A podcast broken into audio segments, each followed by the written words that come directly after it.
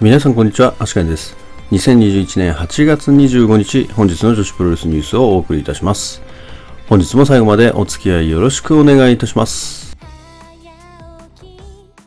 えそれでは本日もニューストピックスから参りたいと思います。えまずはスターダムですね。えいろいろとですね、大会中止になってたりとかですね、えー、してまして、もともとですね、予定されていたリーグ戦等が結構変わっておりますということで、8月28日から9月23日までの大会の対戦カードが変更となっております。ちょっと長いのでですね、一つ一つあの読み上げるようなことはしませんが、えー、詳細はですね、スターダムのホームページの方に、えー、記載されておりますので、そちらご確認ください。で、まあ、大体そうですね、あの、中止になったりとかですね、ちょっとその8月28とか、えー、欠場になる選手とかも、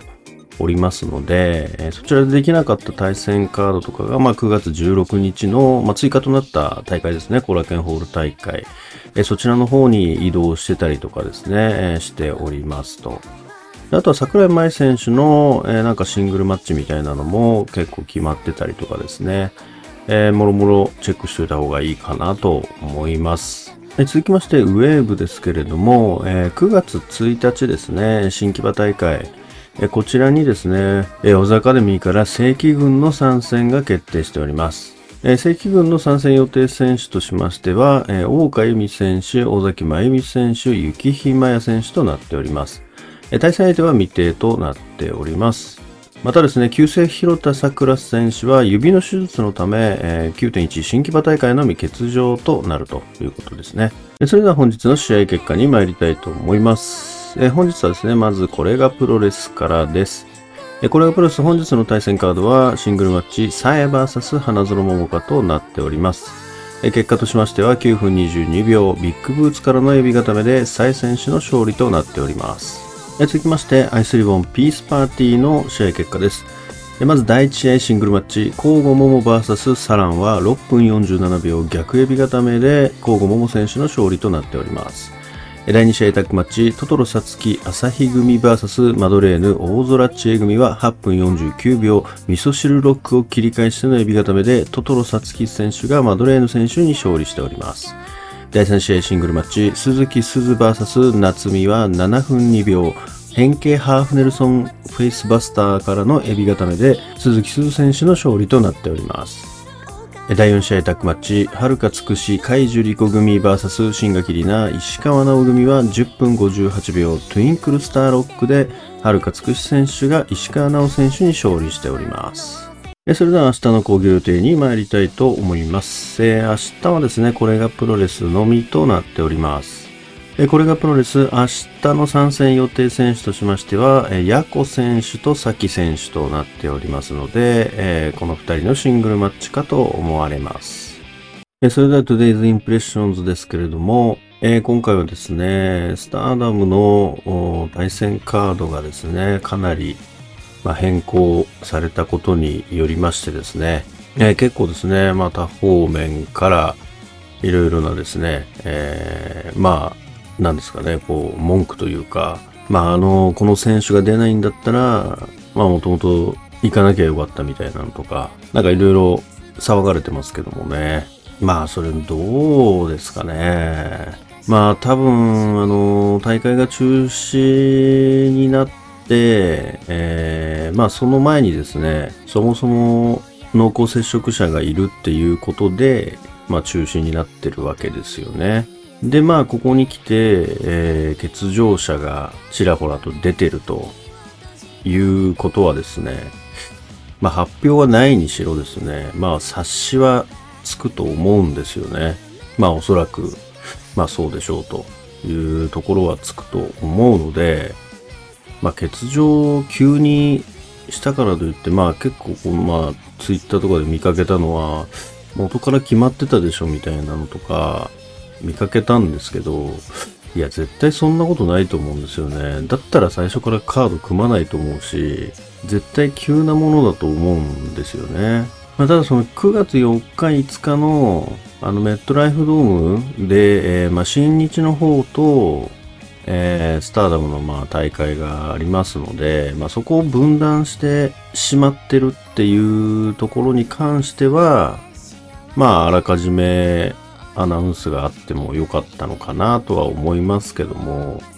多分その他の日程に関しては、まあ、察しようよっていうふうに思いますけどね。まあきっと発表してないだけだと思いますしね。まあ本当に選手たちは常にその感染することと隣り合わせて試合してるっていうところがありますからね。まあやっぱり最大限その感染対策をとってたとしても、やっぱり試合で、試合の相手が実際感染してたとかなった時に、まあほぼ防ぐ手立てないですからね。もうそこはぜもうほぼ確実に感染しちゃいそうな気がしますからね。まあだから最低限でもその試合した選手に留めておかないといけないと思いますけどもね。まあそもそも濃厚接触者認定された時にもう何人かはそうでしょうってやっぱ元から思っとかないといけないと思うしこのご時世に要は最初の発表されたカードがそのまま当日迎えられるっていうことが普通じゃないってことを、まあ理解してないですよね、多分。そもそもこの状況下でやってること自体が結構すごいことなのに、そこを多分ちょっともう、なんですかね、麻痺しちゃってるというか、パーフェクトにできて当たり前みたいな感覚にちょっと戻ってきちゃってるんでしょうね。まあだから本当にその自分が推してる選手が出るかどうかは、そのカード発表がまだされてないのにチケットを買って出なかったことに文句言うのはちょっと違うかなと思うんですよね。カードが発表されてて、まあ出なくなったんだったらまだわかりますけど、そもそも9月4日と5日も、多分カード発表されてないですよね、そもそも。されてて、やっぱり新日出ますってって出ません、欠場しますって言うんだったらまだ全然怒っていいと思うんですけど、そうじゃないと思うんですよね。多分もともと公式戦しか発表されてないから、多分そこには入ってなかったと思うんですよね。まあなので必ずその試合に自分の好きな選手がその大会か、その大会に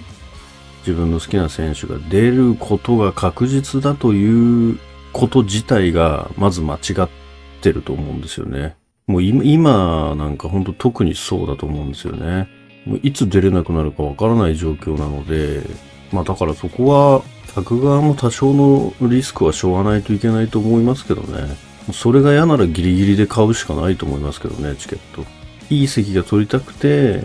最初にチケット取るんだったらそこのリスクはもう飲み込むしかないと思うし、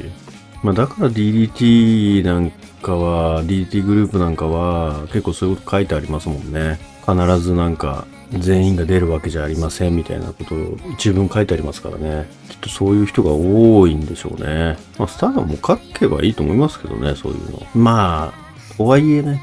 とはいえチケット代も高いので、まあ怒りたくなる気持ちもわかりますけどね。わかりますけども、まあね、ちょっとその、ツイートとか見ると、結局、それって、まあ出れない選手とかが目にした時に、結構傷つかないかなっていうふうに思いますしね。それってある意味、誹謗中傷と一緒ですからね。出たくても出れないことに対して、なんか文句言われるとかって、やっぱり傷つきますよね。それって誹謗、普通の誹謗中傷と何が違うのかなっていうふうに思いますからね。まあでもそういう人が増えれば増えるほど、まあ売れてきたんだなっていうね、証拠でもありますからね。まあそこはうまくやっていくしかないですよね。まあこの今回発表されたカードを見ると、まあ、そうですね、公式戦、これなんか1日2試合あったりとか、なかなか詰め込みましたねっていう印象はありますよね。たまあ中止になった分を無理やり1日に詰め込んでるんで、きっとそういうのも出てくると思うんですけど、まあ、本当にやるとは思いませんでしたね。1日2試合ですよね。これちょっとハンデですよね、でもそれって。まあ、あと桜井舞選手のなんかスターダムチャレンジみたいなのが始まりますね。いきなり林下選手とやったりとか、あと、桃選手とか、あとジュリア選手、あとマイカ選手、修理選手、で、夏っぽい選手、岩谷選手とかですね。すごいですね、これ。で、コナミ選手と、え、すごいですね、これ。上谷選手。9戦ありますね、スターダムチャレンジ。9番勝負がありますね。しかも、もう上位選手とばかりというね。これはかなりあれじゃないですかね。まあ、うなぎ選手もありましたけども、まあ、あそこで結構変わった部分って大きかったかなと思いますからね。桜井選手もこれはいいチャンスじゃないですかね。ここで、まあ、いろんな上の選手とやって、まあ、自分がどれくらいの位置なのかとか、まあいろいろ盗むところもあるでしょうし、まあこれが終わった頃には一段階成長してるんじゃないですかね。まあしかし過酷になりましたね、このリーグ戦も。でまあこれ今発表されたとはいえ、これが本当に担保されるかどうかはまた別の話ですからね。また他の地域でも中止になるところが出てくるかもしれないし、誰かが欠場になるかもしれないし、そこは本当もう終わるまでもうわからないですからね。っていう心構えでいないと、もうこれカード発表されたけど、本当にやるかどうかは当日までわからないって思っとかないと、結構ね、まあ、精神的にも多分そう思っとかないとちょっと厳しいかもしれないですよね。それからですね、本日はピースパがありましたから、えー、ピースパオンラインで配信見ましたけれども、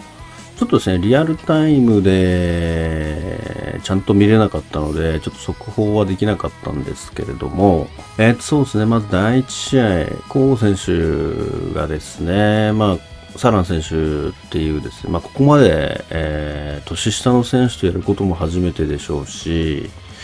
まあ、自分が、まあ、キャリアとして、まあ、上の状態でシングルマッチっていうことも、まあ、結構珍しいと思いますよね。まあ、その中で、えー、まあ、先輩らしくというか、えー、まあ、コウモモ選手らしさを出しつつ、またですね、まあ、いつも見せないようなですね、ちょっと悪い面とか、まあ、見せたりとかして、結構楽しいシングルマッチになってましたね。いや、やっぱコウ選手は、本当に見るたびに試合が良くなってるのがすごくわかりますよね。まあ、相手とか、まあ、組む選手によって、やっぱりそれぞれ違った交互選手とかも出てきますし、試合を積んでいくに従ってやっぱり技の精度だったり、まあ、技の種類も結構増えてきたなというふうに思いますからね。いや、面白い第1試合でしたね。で、第2試合の方が、マドレーヌ選手が、まあ、復帰戦と、まあ、コロナ感染した以降ですね、復帰戦と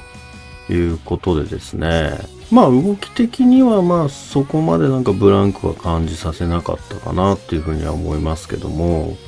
ぱりこうトトロ選手のですね、この強さ、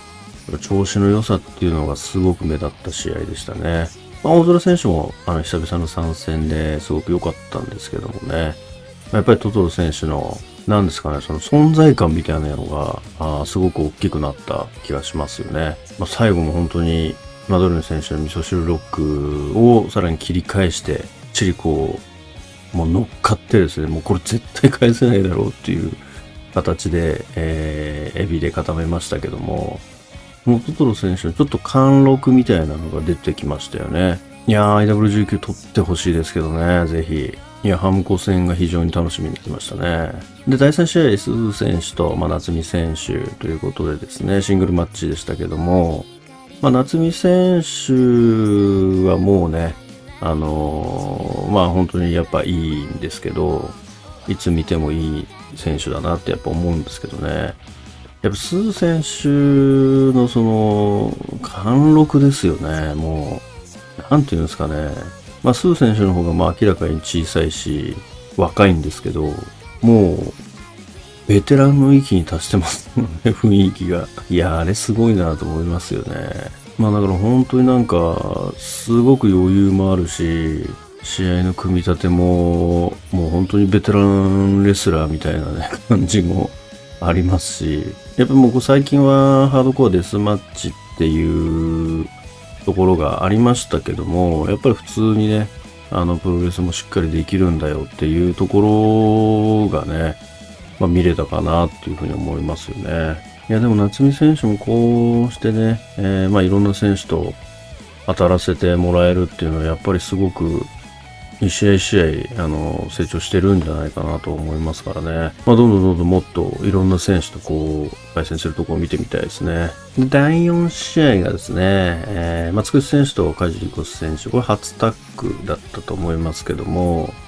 まあ、この2人でもいいですよね。あの、なんでしょうね、つく選手って誰と組んでもなんか良くなりますね。いいタッグになんか見えちゃいますよね。で、まあ、新垣選手ももうすぐ引退ということでですね、あの、この試合後にですね、結局あの、以前、えー、っと、あれ6月でしたかね、松江宇野選手と、新木場パーティーで IW19 のあのタイトルマッチを行って防衛した後にバックステージで、え今は言えないけどやりたい選手がいるっていう風につくしさんが言ってたことがあったと思うんですけどもそこのそのやりたい選手って言ってたのは新垣選手でしたっていうことをですねあの今日の試合後のマイクで言ってましたね。まああの時ですね、まあ、新垣選手じゃないかなっていうふうには言ったと思うんですけども、まあ、やっぱりそうでしたというとこですよね。まあ、それしかいないですよね。もうすぐ引退っていうこともありますし。まあ、だから本当はその後楽園では IW19 かけたですね、タイトルマッチでやりたかったっていうところはあったみたいですけどね。まあ、残念ながら取れなかったとということで、あ、まあ、つくし選手は落としちゃったし、新垣選手は取れなかったということで、ちょっと願いは叶わなかったですけれども。まあでもどうですかね。まだ言っても3ヶ月くらいありますから、もしかしたらもう1回くらいチャンスはあるかもしれないですよね。まあそれから石川選手がですね、今日、あの、ちょっとまあメキシコ行き決めたっていうのもあるんですけど、なんか若干ルチャっぽい動きをしようとしてるっていうところはちょっと見えましたね。あの、ハンドスプリングで起き上がろうとしたりとか、あの、できなかったんですけど、結局 結局できなかったんですけど、まあなんか、ちょっとなんですかね、その、メキシコを意識してる感っていうのがちょっと出てたなというふうには思いましたね。まあだからそれでいいと思うんですよね。まあちょっと今はできないかもしれないですけど、やっぱりメキシコに向けてちょっとずつですね、そういう練習とか、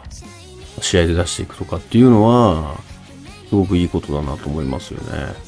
やっぱ引き出しを増やすことになりますしね。やっぱり向こうに行って、その、ルチャリブレ的な動きを自分で、まあ、使わないのに教わるっていうのもちょっと違うと思いますからね。やっぱりいくつかその自分の中でそのルチャの技っていうのを、まあ、どれか使おうっていうのを決めて、で、それを教えてもらう、重点的に教えてもらうとかっていうところをした方が、きっとなんかためになるんじゃないかなっていうふうに思いますけどね。まあ基礎的な部分っていうのはまあもちろんあるとは思うんですけども、まあやっぱり、あの、前回そのつくし選手が行った時に、ラマヒストラルを、まあ、教えてもらってね、直伝ラマヒストラルとして、まあ、持って帰ってくるとかっていうところの、その技に対するまあ、説得力づけというか、あの、まあ、そういうことができると思いますからね。まあ、だからメキシコ行く前に何かそういうものを一つですね、まあ、一つなり二つなりこう用意して、で、えー、行って、で、それが成長して帰ってくるみたいな、その技が成長して帰ってくるみたいなのができると、すごくいいと思いますけどね。まあ、有意義なメキシコ遠征になるんじゃないかと思いますよね。それでは本日の女子プロレスニュースはここまでとしたいと思います。もしこのニュースが良かったと思いましたら、高評価やいいねをお願いいたします。また毎日ニュースの方更新しておりますので、ぜひチャンネル登録やフォローの方もよろしくお願いいたします。それではまた明日最後までお付き合いいただきましてありがとうございました。